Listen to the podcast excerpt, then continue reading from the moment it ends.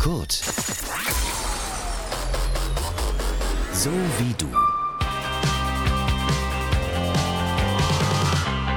Ich weiß nicht, wie es bei euch ist, aber ich habe sie sehr selten. Träume, die können ja richtig schön und so umhüllend sein, aber auch richtig, richtig angsteinflößend, je nachdem, was man da so träumt. Aber auf jeden Fall haben Träume etwas Mystisches und ja, sind einfach spannend. Und genau deshalb beschäftigen wir uns genau damit, mit Träumen und was sie mit uns machen. Mein Name ist Clara Milnickel und ich wünsche euch ganz viel Spaß. Träumen ist irgendwie so ein bisschen geheimnisvoll. Einfach, wenn man gar nicht so richtig weiß, was genau mit uns passiert, wenn wir träumen. Eldoradio-Reporterin und Namensvetterin Clara, Clara Mantai, hat sich genau mit dieser Frage beschäftigt. Clara, vielleicht fangen wir mal oben im Kopf an. Was passiert mit unserem Gehirn, wenn wir träumen? Das ist von der Schlafphase abhängig. In der klassischen Traumphase verändert sich tatsächlich die Hirnaktivität, die Durchblutung steigt.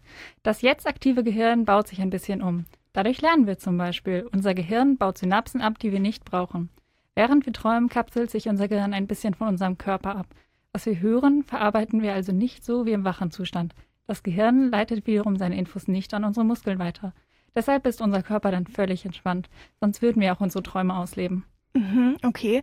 Äh, wann träumen wir denn? Also in welchen Schlafphasen genau? Interessante Frage. Denn lange Zeit dachte man, dass wir nur in der REM-Phase träumen. Die REM-Phase, also die Rapid Eye Movement Phase, wird deshalb oft auch Traumphase genannt. Inzwischen wissen wir aber, das ist nicht die einzige Phase, in der wir träumen.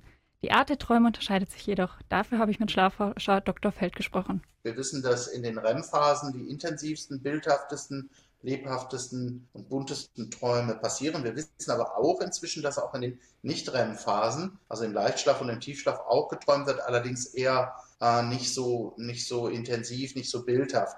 Träume in der Tiefschlafphase sind also eher Sachthemen. Hier träumen wir insgesamt weniger, denn hier soll sich auch der Körper vor allem erholen. Mhm, okay, also man kann schon mal festhalten, Träume sind einfach verschieden. Aber warum träumen wir denn überhaupt? Also so ganz generell jetzt mal. Im Traum verarbeiten wir unseren Tag und neu Gelerntes. Überraschend ist, dass ein Großteil negativ ist. Viele negative Eindrücke werden am Tag verdrängt und erst nachts aufgearbeitet. Das ist wichtig für unsere psychische Gesundheit. Träumen bringt uns aber noch mehr, so Dr. Feld. Und so hat der Traum mehrere Funktionen. Psychohygiene, kreative Lösungen, Abspeichern von Inhalten und auch Komprimierung von Inhalten. Träume sind Hirn-MP3s sozusagen. Ja, da wird aus der Unmenge an Bits und Bytes, die am Tag reinpasst, werden so komprimierte Formen gemacht. Während wir träumen, trennt unser Gehirn noch Wichtiges und Unwichtiges voneinander. Träume sind also gut und wichtig. Sie sind Teil der Erholung und Organisation des Gehirns. Okay, also man kann schon mal sagen, hinter Träumen steckt mehr, als man so zuerst denken mag. Äh, sie sind nicht nur so nice to have, sondern auch einfach wichtig für uns und unsere mentale Gesundheit. Wirklich, wirklich spannend. Vielen Dank, Eldo-Radio-Reporterin Clara Mantai. Und was ist euer verrücktester Traum jemals gewesen? Vielleicht der Klassiker, ein pinker Elefant und ihr fliegt durch die Wolken und die bestehen auch noch aus Zuckerwatte? Ja, anlässlich unserer Traumsendung heute wollten wir von euch Studis wissen, was euer verrücktester Traum war. Mein verrücktester Traum. Also bei mir sind es ehrlich gesagt immer eher Albträume. Ja, dass ich irgendwann heirate. Letzte Woche habe ich geträumt, dass ich mich das dritte Mal habe impfen lassen, dass die dritte Impfung nicht im Impfpass eingetragen war, mir das erst zu spät auffiel, ich dann wieder dahin musste, gefragt habe, ob sie es nochmal eintragen können und die gesagt haben, nein, weil es könnte ja nicht bewiesen werden, dass ich die dritte habe und dann musste ich mich nochmal impfen lassen. Nee, ich erinnere mich fast nie an meine Träume. Ja, also klingt ja irgendwie nicht schlecht. Kriegt man richtig Lust, heute Nacht einen richtig bunten Traum zu kriegen, oder? Kurt. So wie du. Kennt ihr jemanden, der schlafwandelt? Ich persönlich nicht, aber ich find's total verrückt, dass man beim Schlafwandeln seine Träume auslebt. Eldorali-Reporterin Samantha Hoffmann, da erzähl ich doch keinen Quatsch, oder? Äh, doch, leider schon. Du hast Unrecht. Geschlafwandelt wird in einer Schlafphase, in der überhaupt nicht geträumt wird. Aber das Phänomen, dass man seine Träume auslebt, gibt es auch. Das Ganze nennt sich REM-Schlaf-Verhaltensstörung. Darüber habe ich mit, Micha mit Dr. Michael Sommerauer von der Uniklinik Köln gesprochen. Er hat mir erklärt, es gibt ein Gebiet zwischen Gehirn und Rückenmark, das im Schlaf die Verbindung vom Gehirn zum Körper kappt. Wenn es dort zu einer Störung kommt, dann kommt es eben dazu, dass ähm, eben man doch nicht gelähmt ist, wie man das normalerweise im REM-Schlaf ist, sondern dass eben ähm, doch eine Muskelspannung, Muskelaktivität vorhanden ist und dass eben doch auch ähm, Träume, Trauminhalte sich dann am Ende tatsächlich in Bewegungen niederschlagen. Manche Leute setzen ihre Träume also echt in die Tat um. Okay, wow. Es gibt also ein Gebiet im Gehirn, das einen normalerweise im Schlaf lähmt. Was genau klappt beim Schlafwandel im Gehirn denn nicht? Normalerweise sorgen Eiweiße in den Nervenzellen dafür, dass wir unsere Träume nicht ausleben. Bei der REM-Schlaf-Verhaltensstörung verklumpen diese Eiweiße, sagt Michael Sommerauer. Dadurch funktioniert das ganze System mit dem Lähmen halt nicht mehr. Aber keine Angst, an sich ist das gar nicht so schlimm, außer du verletzt beim Ausleben jemanden, der oder die neben dir liegt.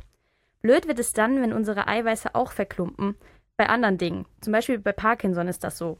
Diese Schlafstörung kann ein Hinweis sein, dass man im Alter noch andere Krankheiten bekommt, hat mir Michael Sommerauer erklärt. Okay, das ist also wie so ein Warnsignal. Du hast ja schon gerade gesagt, dass man aufpassen muss, dass man den, mit dem man zusammen im Bett schläft, nicht verletzt. Was hat's denn damit auf sich? Träumt man bei dieser Schlafstörung nur gewalttätige Sachen oder wie sieht es aus? Nein, nicht nur. Aber Michael Sommerauer sagt, es gibt schon eine Tendenz in die Richtung. Ganz typisch bei der REM-Schlafverhaltensstörung ist, dass der Trauminhalt auch sich verändert. Ähm, die, die Patienten berichten typischerweise davon, dass ihre Träume aggressiv sind, bedrohlich sind. Da gibt es sogar auch einen gewissen Geschlechterunterschied. Also Männer träumen da ähm, oft noch aggressivere Dinge als Frauen. Dann träumt man zum Beispiel, dass man gegen jemanden kämpft. Oder manche Leute rufen auch im Schlaf, sagt Sommerauer. Das ist beides nicht so schön, wenn du versuchst, nebendran zu schlafen. Die Bewegungen beschränken sich aber meistens auch aufs Bett. Es kommt eher nicht vor, dass jemand mal mit ausgestreckten Armen im Schlafanzug über den Dachfist läuft oder so. Okay. Oh Gott, das klingt echt unangenehm. Wenn ihr also merkt, dass ihr oft aggressive Träume habt und manchmal auch quer im Bett liegt oder sogar rausfallt, dann lasst das lieber mal vom Arzt abklären. Sicher ist sicher. Danke für die Infos, Eldoradi-Reporterin Samantha Hoffmann. Kurt. So wie du eine Sache, die Träumer, die einige Träumer unter euch vielleicht kennen, immer wiederkehrende Träume. Wenn man immer wieder träumt, dass man fliegen kann, macht das ja eher Spaß. Träume, die sich ständig wiederholen, indem man fällt, will man wahrscheinlich eher loswerden. Wiederkehrende Träume können also schön oder echt nervig sein. Edo-Radio-Reporterin Katharina Hensel. Warum kommen Träume denn überhaupt wieder? Das ist ganz unterschiedlich. Es gibt verschiedene Studien, die solche Wiederholungsträume mit bestimmten Ereignissen, Gefühlen oder sogar Fantasie in Verbindung bringen. Kennt ihr das? Nee, tatsächlich nicht. Ein paar, also nicht so, dass es derselbe Traum ist, der immer wiederkehrt, sondern es ist eher so, dass es ist, dass ich einen Traum träume und irgendwie ein paar Wochen später träume ich dann den weiter. Nee, gar nicht zum Glück. Außer sie wären gut, aber nein, gar nicht. Also ich habe immer eher so wiederkehrende Motive, dass ich verfolgt werde, aber das ist jetzt nicht wirklich schön.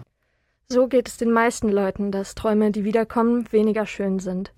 Einige Studien sagen aus, dass Leute, denen es psychisch nicht gut geht, öfter schlechte Wiederholungsträume haben. Das sind zum Beispiel Leute, die sich gerade getrennt haben oder einfach Leute, die im Moment sehr gestresst sind. Mhm. Sagen wir, ich bin gerade im Prüfungsstress, hat natürlich nichts mit der Realität zu tun und träume jede Nacht davon, wie ich in der Klausur sitze und einen Blackout habe. Wie kommt das? Solche Träume kommen wahrscheinlich daher, dass du dir tagsüber viele Gedanken über die Klausur machst. Im Schlaf bearbeitet das Bewusstsein die Erfahrungen, die man über den Tag gemacht hat, um sie besser abzuspeichern. So kommen dann Themen wieder, die dich stark beschäftigen. Professor Michael Schredel, der wissenschaftliche Leiter eines Mannheimer Schlaflabors, forscht zu solchen Träumen. Es gibt eine Klasse von Träumen, die wir als Wiederholungsträume bezeichnen. Das sind Themen, die immer wiederkehren. Und da ist es tatsächlich auch so, äh, dass die bei Stress häufiger auftreten äh, allerdings ist dann häufig so, dass wenn der Stress vorbei ist, dass die Wiederholungsträume dann auch aufhören. Es ist nicht immer so, dass man von genau der Situation träumt, um die man sich Gedanken macht. Aber gerade Träume von Prüfungen beobachtet Schredel auch bei Leuten, die sich gerade wegen einer schwierigen Entscheidung Stress machen und nicht wegen Klausuren. Mhm. Und wie kriege ich diesen Traum oder besser gesagt diese Traumserie dann wieder weg? Wichtig ist, dass du dir eine Lösung überlegst für die Situation, die du im Traum erlebst. Auch wenn es im ersten Moment erleichternd ist, aufzuwachen und zu merken, dass man nur geträumt hat, man muss sich trotzdem mit dieser Situation auseinandersetzen. Bei Ängsten ist es wichtig, sich zu konfrontieren. Und bei Albträumen ist es tatsächlich relativ einfach zu machen. Auch bei Wiederholungsträumen kann man das machen. Man stellt sich den Traum nochmal vor, geht nochmal in die Situation rein und überlegt, was da Schreckliches passiert ist. Und meistens ist so, dass der Effekt, den wir sehen, ist so, dass die Träume ganz weg sind weil wenn der Traum im Traum gelöst worden ist, dann wacht man nicht davon auf und erinnert sich morgens nicht mehr dran. Du kannst dir also tagsüber kurz Zeit nehmen, am besten jeden Tag so zehn Minuten. Und in dieser Zeit denkst du dir aus, wie du mit der Situation umgehen könntest, von der du geträumt hast.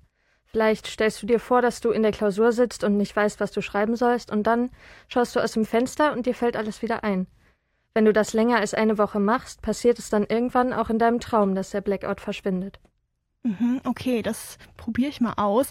Also nochmal zusammengefasst. Wenn man gestresst ist, träumt man öfter den gleichen Traum. Das liegt daran, dass man sich tagsüber viele Gedanken macht. Und einen Albtraum loszuwerden, kann man tagsüber üben. Wie man, ähm, ja, da kann man einfach üben, wie man sich in der Traumsituation besser verhalten kann. Die Infos hatte Eldoradio-Reporterin Katharina Hensel. Vielen Dank. Wenn ihr etwas geträumt habt, fragt ihr euch dann manchmal, ob das irgendwas zu bedeuten hat und wenn ja, was. Traumdeutung ist für einige ein richtiges Hobby und für andere ist es einfach ganz egal. Aber in jedem Fall ist es halt super spannend. Eldoradi-Reporterin Serona Schönfeld, woher kommt denn die Traumdeutung? Schon im alten Ägypten wurden Träume gedeutet. Für sie waren Träume der Vermittler zwischen der Erde und dem Jenseits. Die Griechinnen haben die Traumdeutung dann nach Europa gebracht. Wie die Traumdeutung dort ablief, erklärt Traumforscher Willi Peter Müller. Es gab ja auch in, in Delphi äh, gab es eine Heilbehandlung ne, in Griechenland, ne, das ist ein Orakelort. Da konnte man hingehen und, und unter Anleitung von Priestern ein paar Tage schlafen oder eine Nacht und dann wurde der Traum, den man da hatte, gedeutet und der sollte, äh, der sollte also nützlich sein, um eine Krankheit, um Krankheitsursachen zu finden. Träume sind damals also oft als Botschaften der Gottheiten gedeutet worden. Diese Ansicht hat sich dann mit der Zeit geändert. 1900 hat Sigmund Freud ein Buch über Traumdeutung herausgebracht.